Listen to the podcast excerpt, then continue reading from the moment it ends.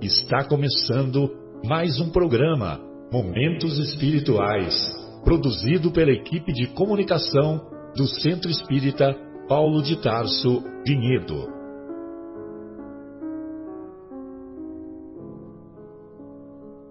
Se guardas contigo o estigma do sofrimento, indagando pela solução dos velhos problemas do ser e da dor, se percebes a nuvem que prenuncia a tormenta e o vórtice traiçoeiro das ondas em que navegas, vem conosco. Estudemos a rota de nossa multimilenar romagem no tempo, para sentirmos o calor da flama de nosso próprio espírito a palpitar e morredouro na eternidade, e acendendo o lume da esperança, perseveremos juntos em exaltação de alegria que Deus, o Pai de infinita bondade, nos traçou a divina destinação para além das estrelas.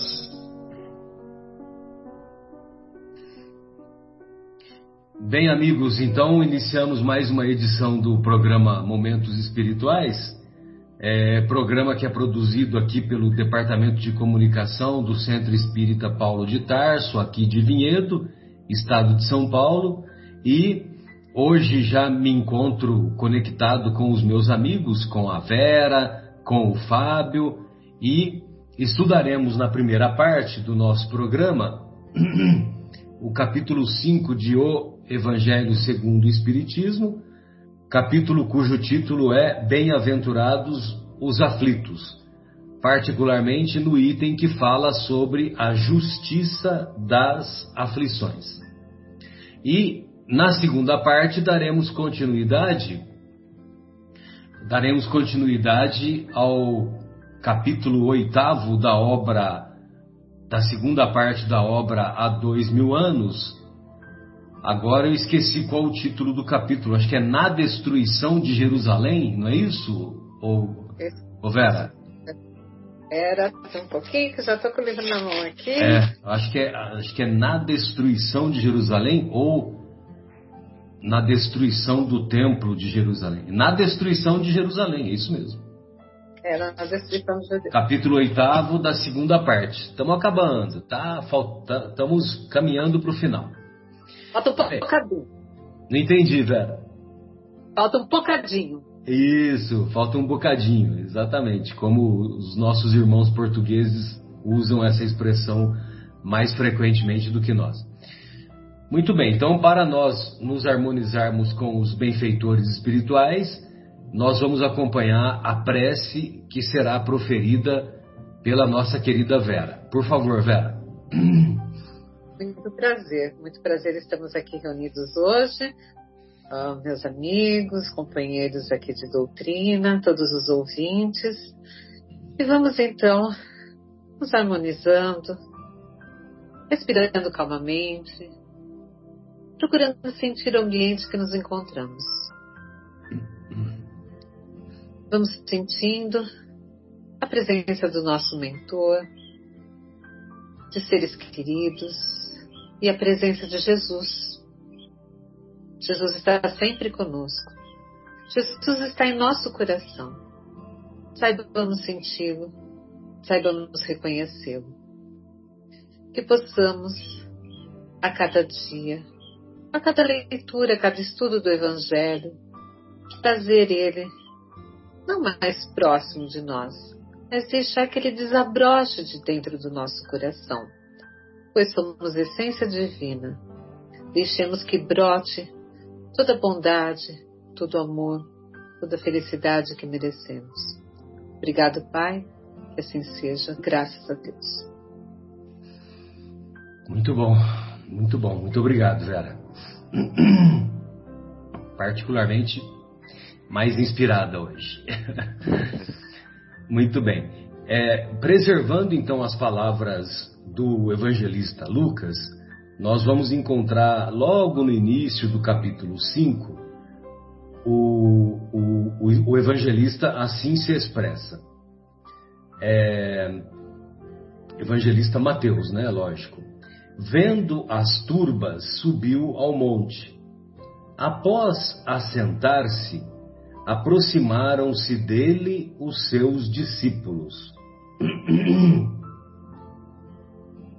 e abrindo a sua boca, os ensinava, dizendo: Bem-aventurados os pobres em espírito, porque deles é o reino dos céus. Bem-aventurados os aflitos, porque eles serão consolados. Bem-aventurados os mansos, porque eles herdarão a terra. Bem-aventurados os que têm fome e sede da justiça, porque eles serão saciados. E aí, aí continua, né? Tem os misericordiosos, os puros de coração, os pacificadores, mas eu vou parar aqui porque nós vamos focar o bem-aventurados, os aflitos. E é muito curiosa a, a ordem dos capítulos que foi elaborada pelo Kardec, porque os quatro primeiros capítulos ele coloca ele coloca basicamente os princípios, né, da doutrina espírita. Então ele coloca o não vim destruir a lei é, para trazer o ensinamento de Deus, o ensinamento do Deus único, é, a lei que ele está se referindo é a lei de Moisés, né? A lei, a lei da Torá, como os nossos irmãos hebreus assim consideram. E no segundo capítulo, meu reino não é deste mundo, é para trazer o conceito ou o princípio da imortalidade da alma. O terceiro capítulo, há muitas moradas na casa de meu pai, o objetivo é trazer o ensinamento da pluralidade dos mundos habitados, para trazer o ensinamento da evolução, a evolução que é contínua, a conquista do conhecimento, a conquista das virtudes morais, a transformação que vai ocorrendo nos mais variados orbes, não somente do nosso sistema, como de todo o universo. O quarto capítulo, ninguém poderá ver o reino de Deus se não nascer de novo, é para trazer o princípio da reencarnação, o princípio das múltiplas existências. Sem as múltiplas existências, como seríamos capazes de adquirir todo o conhecimento intelectual, de adquirir todas as virtudes morais, de adquirir o progresso que é incessante. Então, se fosse apenas uma única existência, jamais teríamos essa possibilidade de aquisição tanto dos bens intelectuais quanto dos bens espirituais, das virtudes morais. E curiosamente, no quinto capítulo, ele coloca bem-aventurados os aflitos.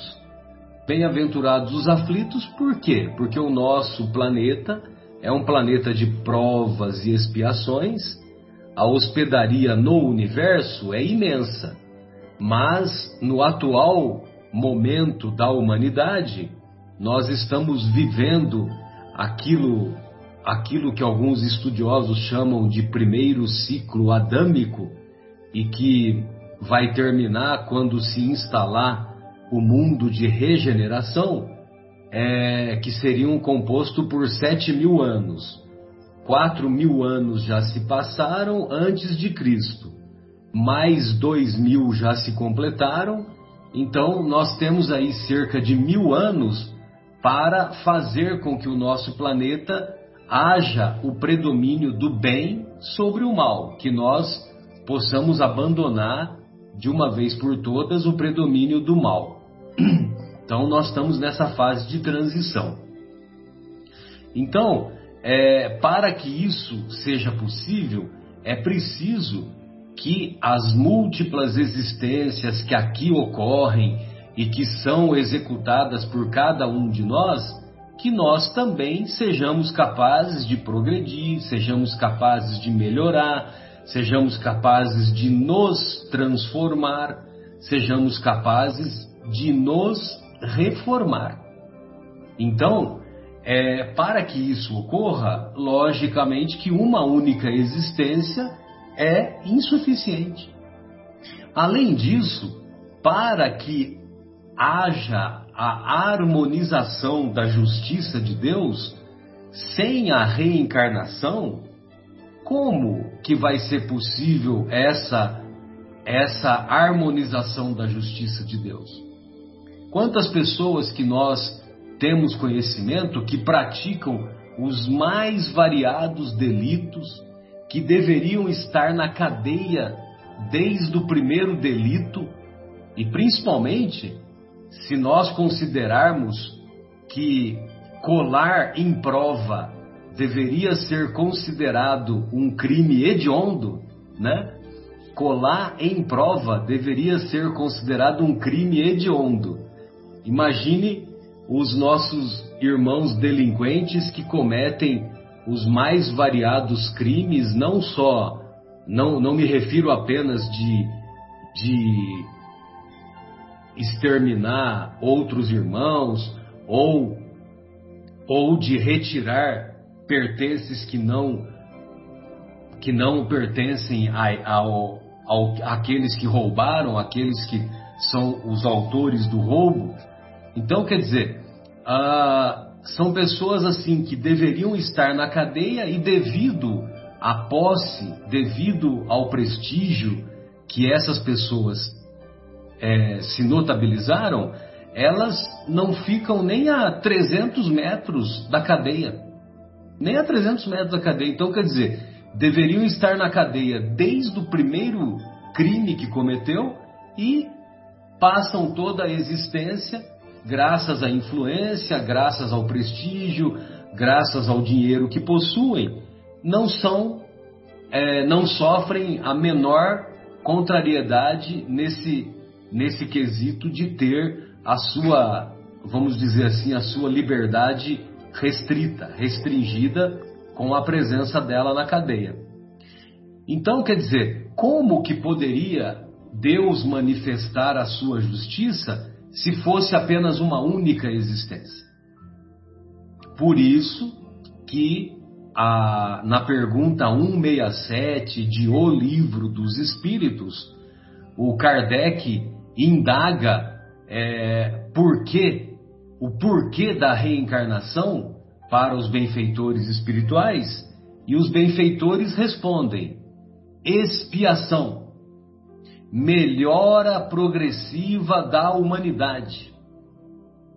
Sem isso, onde estaria a justiça? Sem isso, como Deus estabeleceria a sua justiça? Como Deus harmonizaria as suas leis? A, harmonizaria o, a imposição das suas leis. O conceito de justiça, até, a, até o século passado, era harmonizar o, o desentendimento que houve. Com o passar do tempo, esse conceito hoje pra, na, na, na mente coletiva, vamos dizer assim, o conceito de justiça hoje é que ah, uma pessoa que cometeu o crime, ela tem que pagar pelo que ela deve. Então, ela tem que ter a sua liberdade restrita, ela tem que, é, ela tem que dar, é, pagar em dinheiro o mal que ela fez, né? Tem até um nome isso, e agora eu me esqueci qual seria o nome, né? Indenização. Indenização, obrigado, Fábio. Indenização. E, enfim, né? O, o, a pessoa que foi.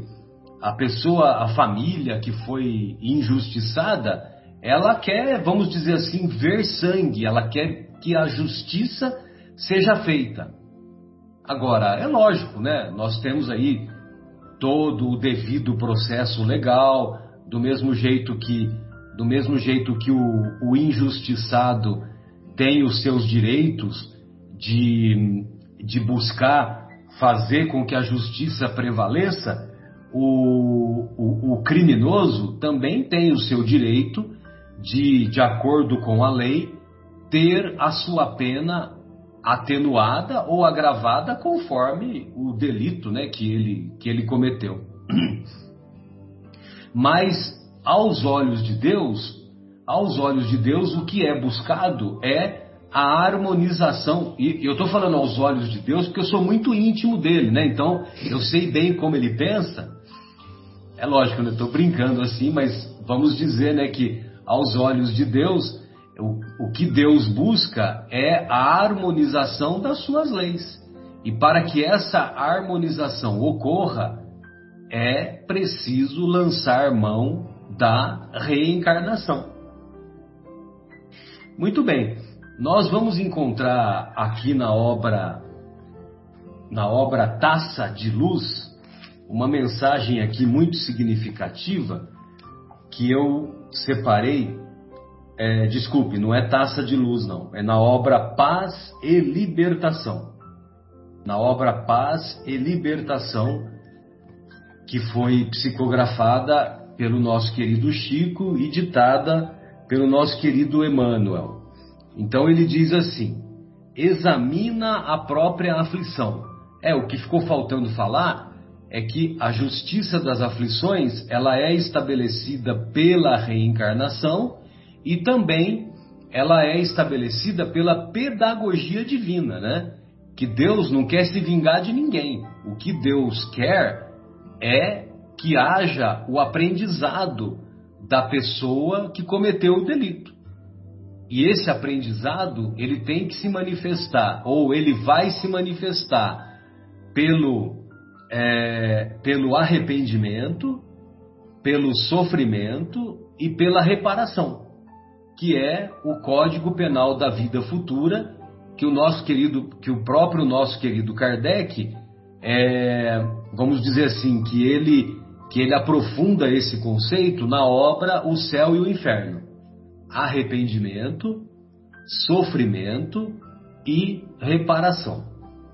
Então, como com objetivo é, pedagógico, o nosso querido Emmanuel ele coloca assim uma mensagem cujo título é Examina a própria aflição. Examina a própria aflição para que não se converta a tua inquietude em arrasadora tempestade emotiva. Olha só, então as aflições que nos alcançam, se nós buscássemos com elas o aprendizado, então vamos dizer assim que seria mais útil, seria mais proveitoso. Todas as aflições se caracterizam por tipos e nomes especiais. A aflição do egoísmo chama-se egolatria. A aflição do vício chama-se delinquência. A aflição da agressividade chama-se cólera. A do crime chama-se remorso. A do fanatismo chama-se intolerância. A da inveja é, chama-se despeito. A aflição da fuga chama-se covardia. A aflição da leviandade chama-se insensatez. Insensatez é o mesmo que dizer burrice, né? Falta de bom senso, né? A aflição da indisciplina chama-se desordem. A da brutalidade chama-se violência. A aflição da preguiça chama-se rebeldia. A aflição da vaidade chama-se loucura. A aflição do relaxamento chama-se evasiva. A aflição da indiferença chama-se desânimo. A da inutilidade, queixa.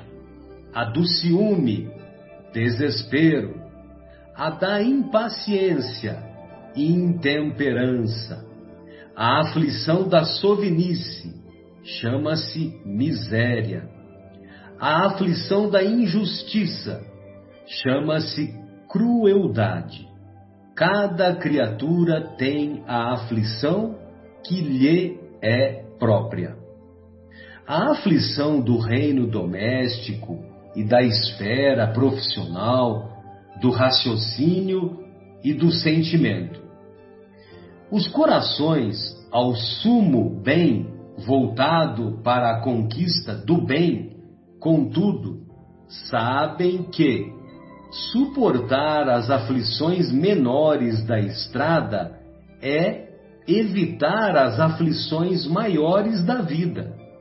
E, por isso, apenas eles, anônimos heróis da luta cotidiana, conseguem receber e acumular em si mesmos os talentos de amor e paz, reservados por Jesus aos sofredores da terra, quando pronunciou no monte a divina promessa: Bem-aventurados os aflitos.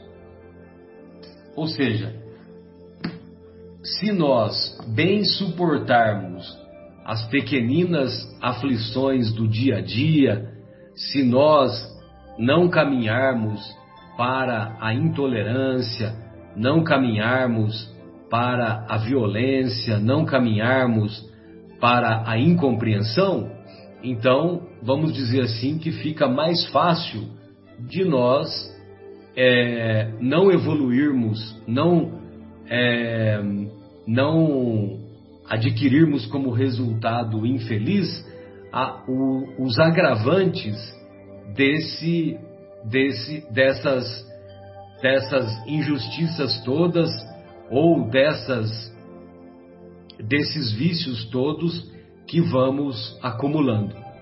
Então, vale a pena nós nos esforçarmos na luta cotidiana para superar essas aflições, para termos mais paciência, coragem, fé e resignação. Bem, amigos, então essas eram as minhas colocações e eu gostaria de ouvir a nossa querida Vera, o que a Vera separou acerca do tema da justiça das aflições nesse capítulo que é sensacional, né, Vera? É o maior capítulo do Evangelho é esse daí, viu? É o quinto capítulo. É lógico quinto que excluindo a coletânea de preces espíritas, né? Então, quer dizer, não é à toa, né? Se a hospedaria é imensa, a hospedaria é imensa, então, temos múltiplas existências, porque temos muitas aflições. E na, na, o capítulo seguinte, como temos muitas aflições, nós também tivemos a honra de receber o Cristo Consolador. É fantástico, né? A sequência que o Kardec dá. Esse capítulo 5, que o tema hum. aflito, é quem normalmente é, é aquela, aquele jargão, já é um jargão, né? Quem não vai pelo amor, vai pela dor, né? Por isso que vem os aflitos aqui. É uma das primeiras bem-aventuranças que vai ser explorado aqui no, no Evangelho. E são 13 instruções dos Espíritos que tem aqui, né? Uma mais linda que a outra. Para reforçar, depois eu quero apontar uma que eu, que eu me afinizei mais com ela, vamos ver um trechinho dela. Mas assim, quando você estava falando, Marcelo, eu fui pensando, né? Porque a justiça das aflições, a gente. A aflição é uma coisa, o sofrer atinge a todos aqui. E a gente sabe disso, nós como espíritas, que é por causa do, uh, que estamos num planeta de provas e expiações. Tanto que tem uma mensagem de Santo Agostinho aqui que fala, né? O que, que quereis, né? Se vocês estão nesse, nesse planeta de provas e expiações. E aí eu fiquei, você estava falando da justiça, tudo, eu fui lembrando assim, nossa gente, olha só como voltando à história da humanidade, a gente vai lá numa época assim, tão famosa, por exemplo, que trouxe tanta inovação que a Revolução Francesa, né? Os ideais de liberdade, igualdade e fraternidade. Só que quem era inimigo dessa, deles, como é que foi? Guilhotinou todo mundo. Olha só que coisa mais cruel. Né? E a gente reclama. Provavelmente estivemos lá. Eu sempre brinco quando as coisas não dão muito certo para mim, eu falo assim, gente, eu estava lá, barra base, barra base. Porque são consequências, nós fizemos, a gente olha para trás de tanto horror, mas nós que fizemos parte dessa história. Então a nossa carga é muito grande. E às vezes a gente não compreende, não, nunca a gente quer compreender as aflições que a gente passa nessa vida. É, tanto que nesse capítulo aqui fala, a gente tem a justiça das aflições, a causas atuais das aflições, depois um item, outro item que fala causas anteriores das aflições. Então, logicamente, nós temos, nós espíritas que acreditamos em outras vidas, acreditamos na reencarnação e que nós trazemos essa bagagem. E aqui continua também, vou falando nesse capítulo, é muito maravilhoso, porque ele fala do esquecimento do passado também, tão necessário, né, para que a gente continue, para que a gente consiga viver uma nova encarnação. Porque a gente não sabe o nosso passado, aquilo que a gente fez, que a gente sofreu, e se nós nos lembrássemos de tudo isso, talvez não teríamos força para continuar numa vida atual.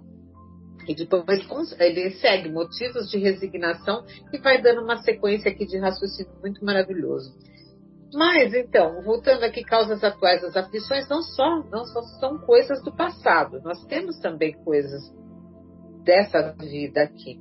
Interessante que no, no livro Leis de Amor, de Emmanuel, né, psicografado por Chico Xavier, tem a primeira pergunta do capítulo Consequências do Passado, que é o capítulo 6.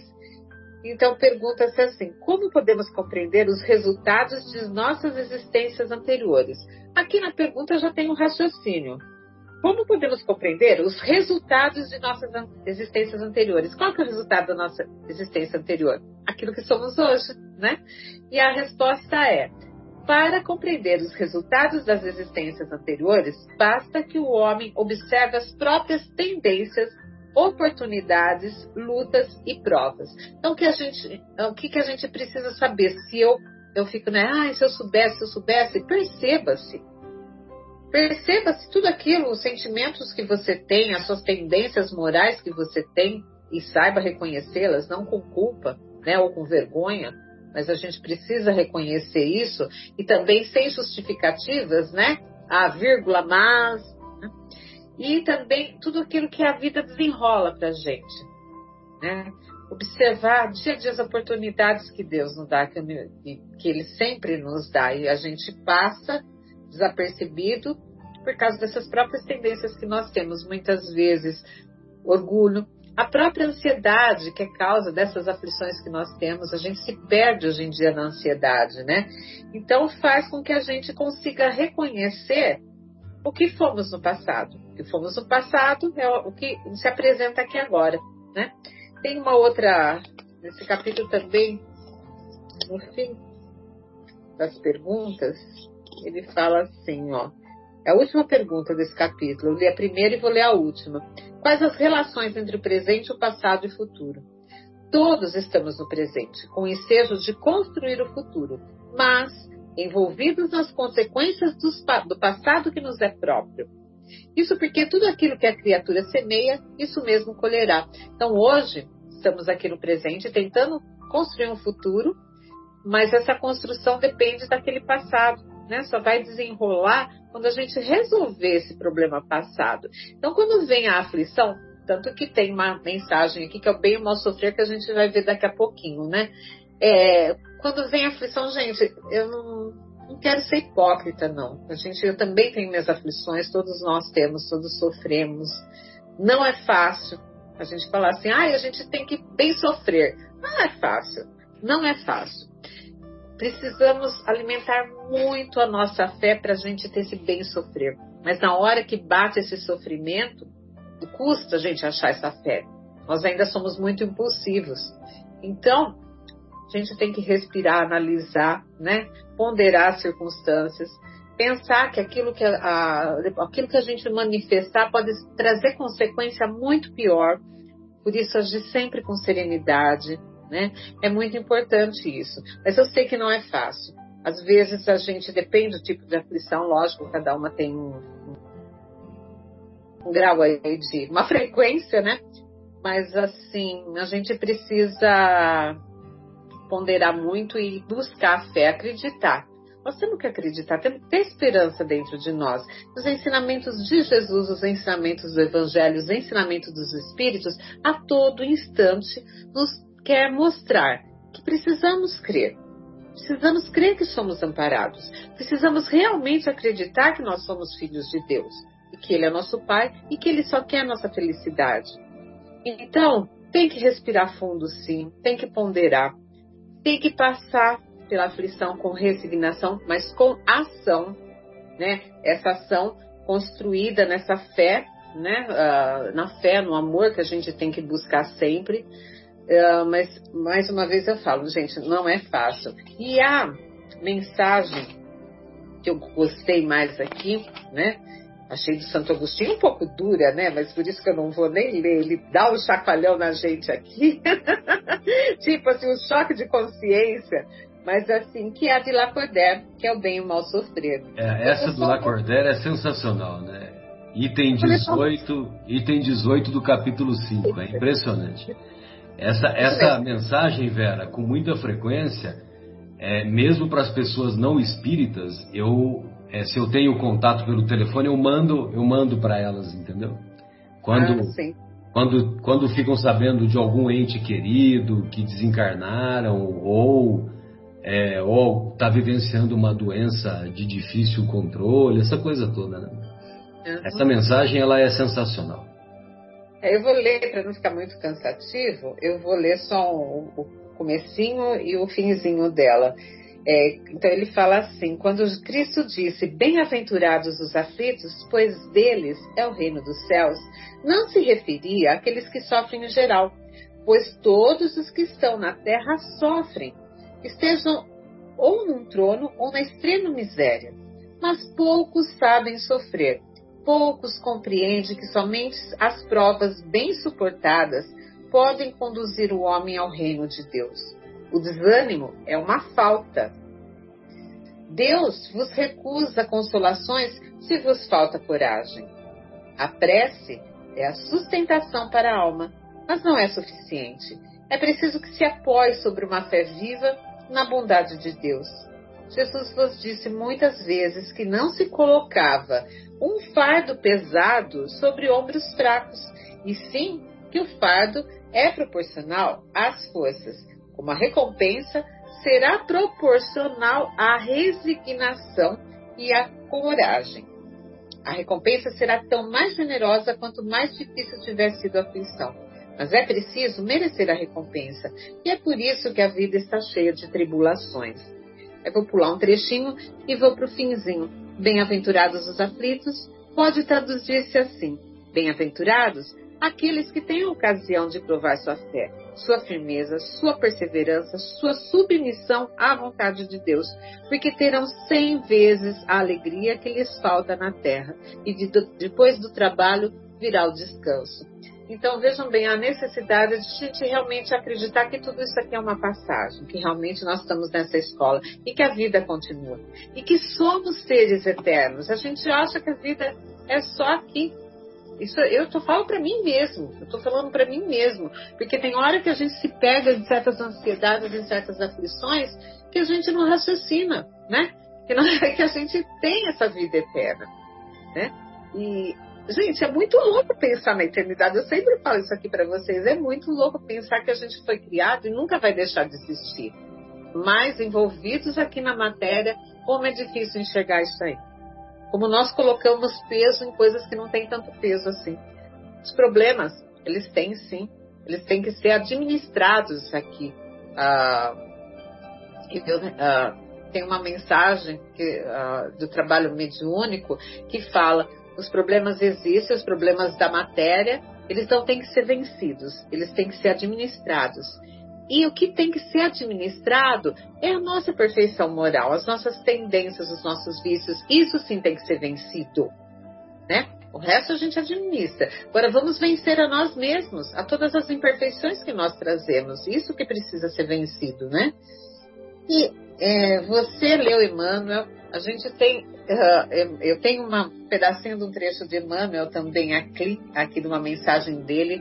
Então, a gente lendo que nós estamos vivenciando, vivenciando, nós estamos vivenciando o livro há dois mil anos, né? Uh, e a gente compreende por que que Emmanuel né, fala tanto da aflição, né? Um ser que também teve aprendizado muito duro né, nessa jornada. Tem uma mensagem que é maravilhosa, mas ela é muito comprida, que chama Aflição Vazia. Se vocês tiverem, uh, é também psicografado por Chico Xavier, na obra Encontro Marcado. E tem um trecho que ele fala assim: vejam bem, olha só. Analisemos desapaixonadamente os prejuízos que as nossas preocupações injustificáveis causam aos outros e a nós mesmos. E evitemos semelhante desgaste empregando em trabalho nobilitante os minutos ou as horas, que muita vez inadvertidamente reservamos à aflição vazia. Lembremos-nos de que as leis divinas, através dos processos de ação visível e invisível da natureza, a todos nos tratam em bases de equilíbrio, entregando-nos a elas entre a necessidade do aperfeiçoamento e o desafio do progresso, com a lógica de quem sabe que tensão não substitui esforço construtivo ante os problemas naturais do caminho. E façamos isso, não apenas por amor aos que nos cercam, mas também a fim de proteger-nos contra a hora da ansiedade que nasce e cresce da nossa invigilância para asfixiar-nos a alma ou arrasar-nos o tempo sem qualquer razão de ser. Então ele pede que no tempo que a gente fica vivendo essas aflições e vivendo essas ansiedades, isso é uma hora vazia, que a gente preencha com coisas úteis. E nós vamos passar melhor por essas dificuldades, tanto nós quanto aqueles que nos cercam. Porque esse ambiente vibracional que a gente cria com isso, né? não só vibracional, mas também das atitudes reais mesmo. Acaba desestruturando todo um lar, ou um local de trabalho, que seja. Então, ele pede para que, apesar de tudo, saibamos passar com coisas mais construtivas, né? Como é o título, aflição vazia, que ela não seja uma aflição vazia. E aí a gente vai conseguir passar por isso um pouco melhor. Né? Eu quero trazer Joana de Ângeles também. Nos colocarmos como aprendizes, né, Vera? Porque quando a gente se coloca como aprendiz, então fica mais fácil de bem suportar a prova. De bem suportar a prova, como é a proposta do Lacordaire aí no início da mensagem, né? É verdade. E a Joana de Angeles também nos fala. Que quero, quero ouvir a Joana. todos sofrem enquanto estão no mundo. Né? A dor é um método eficiente para a renovação quando falecem os benefícios do amor não vivido. Olha só, vou repetir: a dor é um método eficiente para a renovação quando falecem os benefícios do amor não vivido. Mais uma vez, quando não é pelo amor, é pela dor. Gente, vamos optar pelo caminho do amor, né? Pelo amor de Deus, vamos tentar fazer uma boa escolha aí. Diante dessa fatalidade inevitável que o espírito enfrenta nos mais variados matizes, cumpre-lhe recebê-la com dignidade e confiança. Essa palavra também é muito forte, a gente precisa trazer ela também, confiança. O que hoje se apresenta atormentante, ameaçador, amanhã se converte em paz. A doença física ou mental, a aflição econômica ou moral passam, deixando resultados conforme o grau de elevação pessoal, através do qual foram recebidas. Não te consideres, pois, infeliz quando sofrendo. Retira os benefícios da injunção expositiva e segue adiante, encorajado. É essa a mensagem bem curtinha dela, né? Então a gente precisa realmente alimentar o quê, né? Como eu disse que a, a palavra importante que ela fala aqui, a confiança, ter confiança em Deus, confiança no plano espiritual, confiança, né, nessa filiação divina que temos. É isso que nós precisamos ter e isso às vezes nos falta. Temos que alimentar fé, alimentar esperança e é isso que a gente faz a cada instante que a gente abre o Evangelho, que seja a Bíblia, que seja de qualquer religião, que venha uma mensagem positiva. Quando vamos à preleção no centro centro espírita, ou na missa, numa religião católica, ou num culto, numa religião evangélica, nós estamos sim alimentando essa fé e trazendo encorajamento para a gente tentar passar conforme o nosso entendimento, e temos que buscar desenvolver esse entendimento, as dificuldades do, no, das, do nosso dia a dia e as dificuldades do nosso próprio espírito. Né? Era isso. Obrigada. Ô, ô, Vera, e nessa. Você precisa acionar, Fábio. É, o Fábio tá bom. Habilitar o som. É, só, só, uma, só uma coisinha, Vera, que nessa mensagem do Lacordaire, uma, uma coisa assim que eu vejo que impacta muito as minhas pacientes quando eu dou o diagnóstico que ela está com câncer e tem uma longa trajetória pela frente e tal. Não sei, cê, pode falar, deixa eu ver se está funcionando. Não estamos, não estamos ouvindo você. É. Quer entrar e sair de novo, Fábio? Agora estão, né? Agora sim, agora sim. Só aqui. Não, é só só para terminar meu pensamento, né? Rapidinho. É que eu percebo que, que, o, que impacta muito positivamente a, as pacientes quando eu falo para elas, é, quando eu falo para elas o conceito que está nessa mensagem, né? E, e, lógico, a gente atende muitas pacientes, lógico que eu não vou ficar pregando a doutrina espírita, né? Mas aquelas que eventualmente é, pedem ou que eu encontro uma abertura, eu mostro a, a bibliografia. Então, ele diz que. Ele diz que. É, ele diz num determinado momento nessa mensagem que nós devemos agir como o soldado. O soldado ele, se ele fica no quartel engraxando o coturno, ele não vai ser promovido, né? Tem um momento que ele fala isso. Agora, agora diante das aflições, diante das doenças, diante é, diante dos desafios, né, que a vida todos nos propõe, então a gente tem que agir como o soldado que fica inquieto e aspira a, a promoção, desejoso de ir à luta. Então, essas aflições nós devemos encarar como lutas, é, administrando, né, como você falou, administrando o, o aprendizado que, que ela vai nos conferir, né, colocando-nos como aprendizes, mas exercitando in, o, o, intelecto né, para ver quais medidas nós podemos fazer para superar essas aflições e também exercitando as virtudes morais exercitando aquilo que ele fala: a fé, a firmeza, a perseverança, a resignação, a submissão à vontade de Deus, né? Porque chega uma hora que chega uma hora que uma doença que tem um curso um curso inexorável, lógico que vai chegar uma hora que nós teremos que nos submeter à vontade de Deus. Entendeu? Então, quer dizer, eu achei muito. E quando eu, eu percebo que quando eu falo isso para as pacientes, elas, elas, se, elas se sentem mais fortalecidas, mais animadas, né? De que o soldado só obtém a promoção se ele vai à luta. Se ele ficar no quartel engraxando o coturno, não vai ser promovido. Gente, Desculpe, Fábio, era só para lembrar, né? porque excelente. essa mensagem ela é muito tocante, realmente. É, a mensagem foi é, a mensagem que eu li da Joana de Ângeles, ela está num livrinho que é psicografado por Edivaldo Franco, né? E chama Vida Feliz, Vida Feliz, é aqueles livrinhos de bolso. É cheio de mensagens todas dela, maravilhoso, tá? Ótimo. Muito bom, gente. Agora é tu, Fábio. Ah, então. é, não, realmente, é, esse, esse programa tá, tá muito profundo hoje. e é, eu queria só então colocar pe pequenos comentários, né, para não manchar a, a beleza que, que, que, ele já, já está.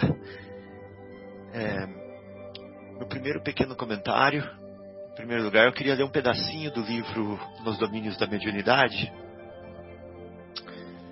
para a gente entender que Deus é esse e quem somos nós que estamos agora aflitos e por que Deus deixa a nossa aflição. Lá no livro fala assim: ó, o universo, a estender-se no infinito por milhões e milhões de sóis, é a exteriorização do pensamento divino. Então veja bem, o universo, esse universo infinito, ele é exteriorização do pensamento divino, de cuja essência nós partilhamos em nossa condição de raios conscientes da eterna sabedoria. Então veja bem, o universo é a exteriorização da mente de Deus. E nós somos raios conscientes desse Deus, dessa eterna sabedoria, dentro do limite de nossa evolução, ou seja, cada um no seu degrau. Então, nós não somos qualquer coisa, não. Nós somos raios do sol, que é Deus. Nós somos raios conscientes da eterna sabedoria. Nós temos o sol dentro de nós. E nós estamos respirando, vivendo, emanados na mente de Deus. Então, toda criatura Deus chama pelo nome. Para despertar o ser e ser um anjo homem. Essa é a a grande verdade. Não tem como escapar de Deus, não tem como fugir, como Jó tentou fugir no mar. Depois foi engolido pela baleia, ficou lá três dias é, na aflição, até que ele saiu borboleta de lá de dentro. Né? Não tem como escapar de Deus como Caim tentou fugir de Deus. Caim, onde está seu irmão Abel?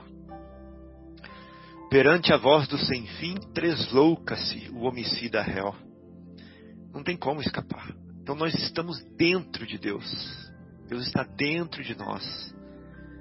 E, e nós somos uma fagulha, né? um, um, raio consciente dele. Então isso é, isso é consolador também. Né?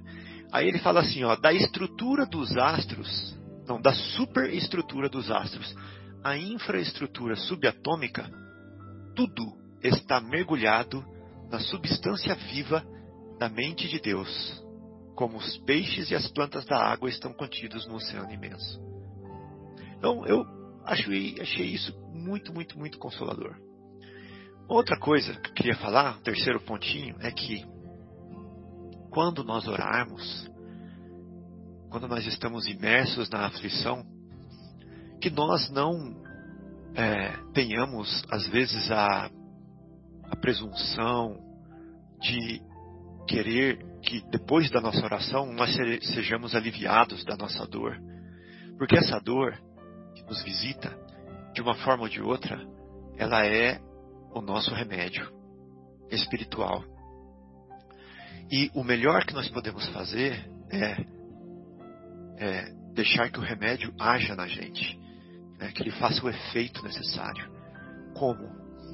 Meditando no que nos leva a, a essa aflição, tentando descobrir qual que é a razão, qual que é o desequilíbrio que nos levou a ela. Quais são as nossas tendências íntimas? Será que é a vaidade que me levou até essa aflição? Né? Que, que me isolou de todo mundo? Será que é o apego monetário?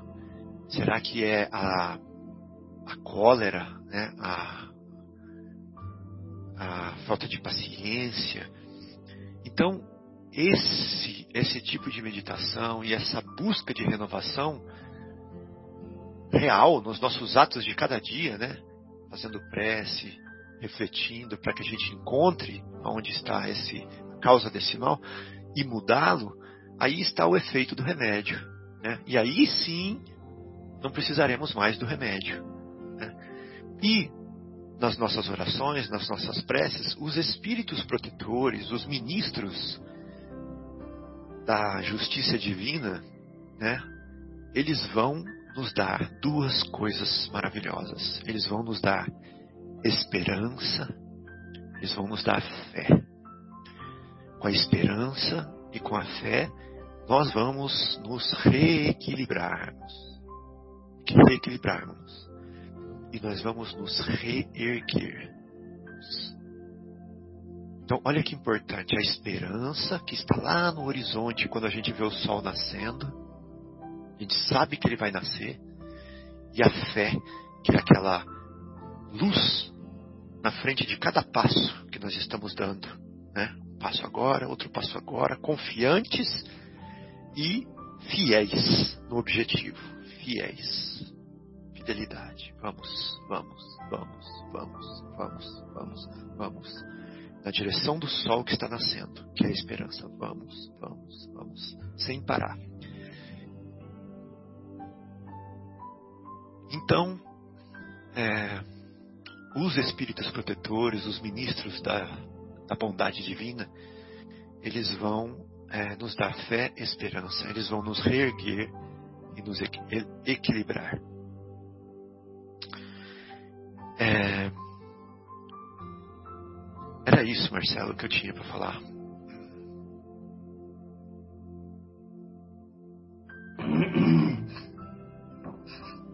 Sem dúvida, né? Você também faz a gente dar uma viajada aqui, né, com as suas reflexões, né?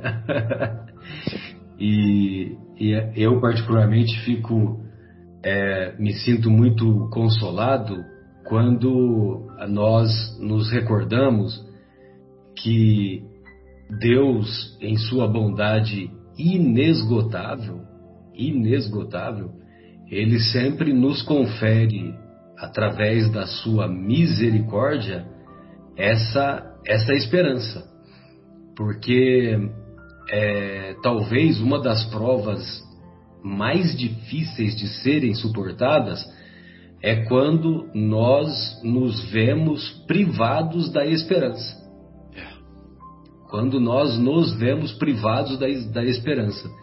Então, realmente, a, a desesperança é, é uma provação muito difícil. E eu fico imaginando, né? O, nós temos acompanhado lá na obra há dois mil anos, então nós ficamos imaginando aqueles nossos irmãos, né? Que, que são que foram considerados como mártires, né? E realmente a grande maioria tinha mérito para assim se comportar, né? Mas eles não tinham a quem recorrer, né? Vai recorrer a quem, né? Naquela justiça que era que era praticada naquela época. Se hoje a justiça praticada tanto aqui no mundo ocidental quanto no mundo oriental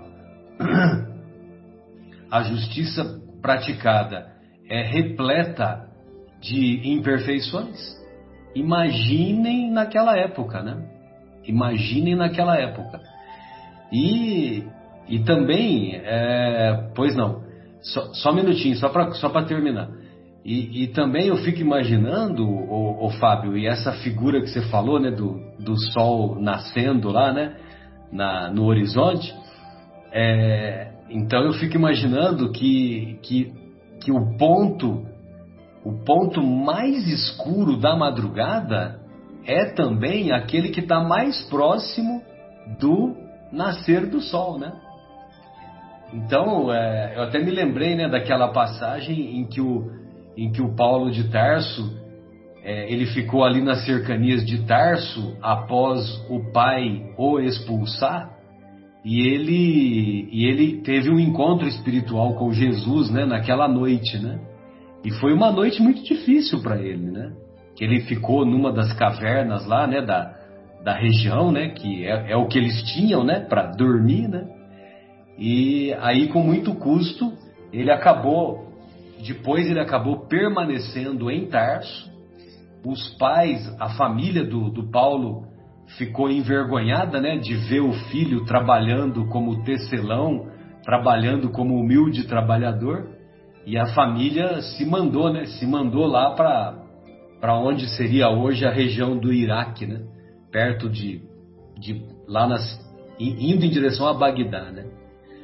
Mas o que eu, que eu fiquei assim muito consolado e, e muitas vezes eu me pego nesse consolo é isso, né? É que o ponto mais escuro da noite, o ponto mais escuro da madrugada, é também o que está mais próximo do alvorecer, né? da aurora, em homenagem à minha avó, que se chamava Aurora. Pois não, Fábio, desculpe aí, espero não ter atrapalhado o, Nossa, o seu. muito bom. Ótimo. É, tem um outro ponto no livro dos Domínios da Mediunidade que fala assim: olha, os anjos ou ministros da eterna sabedoria entregam-nos com segurança a duas coisas. Uma, as forjas renovadoras do tempo, ou seja, deixa o tempo atuar. Duas, ou da provação ou aflição. Então, os anjos ou ministros da eterna sabedoria entregam-nos com segurança ao efeito do tempo ou à forja renovadora da aflição. Tá? Sabe-se atualmente na Terra que um grama do elemento químico rádio perde a metade do seu peso em 1600 anos.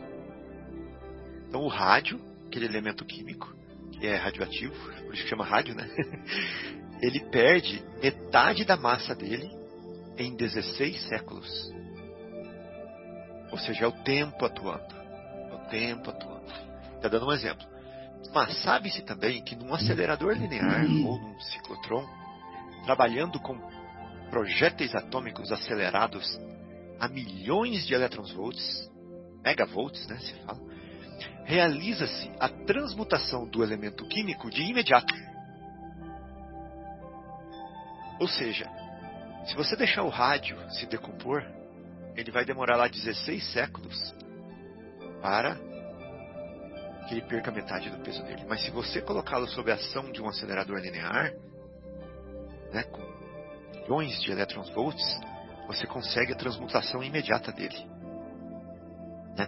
Aí ele fala assim, então, ó, a evolução vagarosa, não, aí ele fala assim, ó, a evolução vagarosa nos milênios ou o choque brusco do sofrimento alteram-nos o panorama mental, aprimorando-lhe os valores.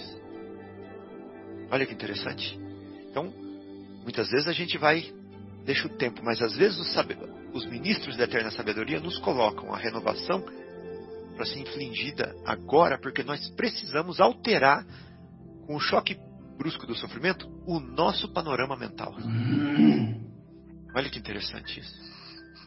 Então é o remédio. Bela comparação, bela analogia, né? Ora é, tem que ser de imediato, ora é. pode, pode aguardar o concurso do tempo, né? Exato, bem legal, né? Muito bom. Vera, gostaria de fazer mais algum comentário, querida? Fábio.